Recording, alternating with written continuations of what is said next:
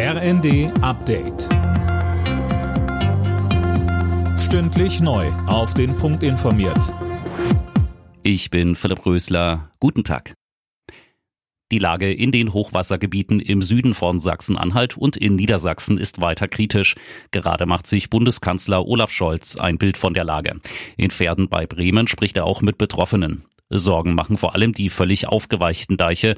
Noch dazu soll es heute und morgen geregnen. Der Bürgermeister von Oldenburg, Jürgen Krugmann, sagte bei NTV.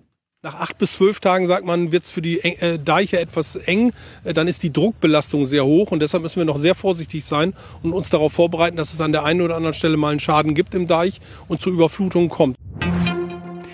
Die Gewerkschaft der Polizei sieht die Gesellschaft in der Pflicht, um die Gewalt gegen Einsatzkräfte in den Griff zu bekommen.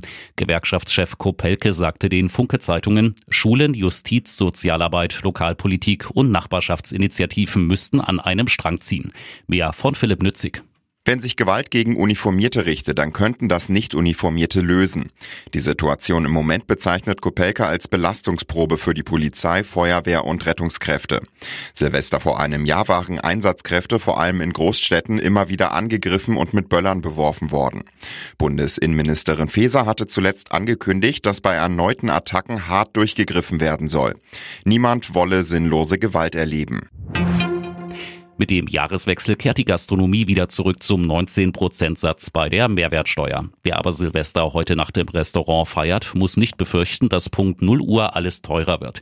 Die Finanzbehörden drücken in der Silvesternacht ein Auge zu. Bedeutet, die Gastronomen dürfen laut Bundesfinanzministerium noch den ermäßigten 7%-Satz berechnen. Das erste Land hat den Jahreswechsel gefeiert. Vor gut einer Stunde sind die Bewohner des pazifischen Inselstaates Kiribati als erste in das Jahr 2024 gestartet. Jetzt folgen unter anderem Neuseeland und Australien. Alle Nachrichten auf rnd.de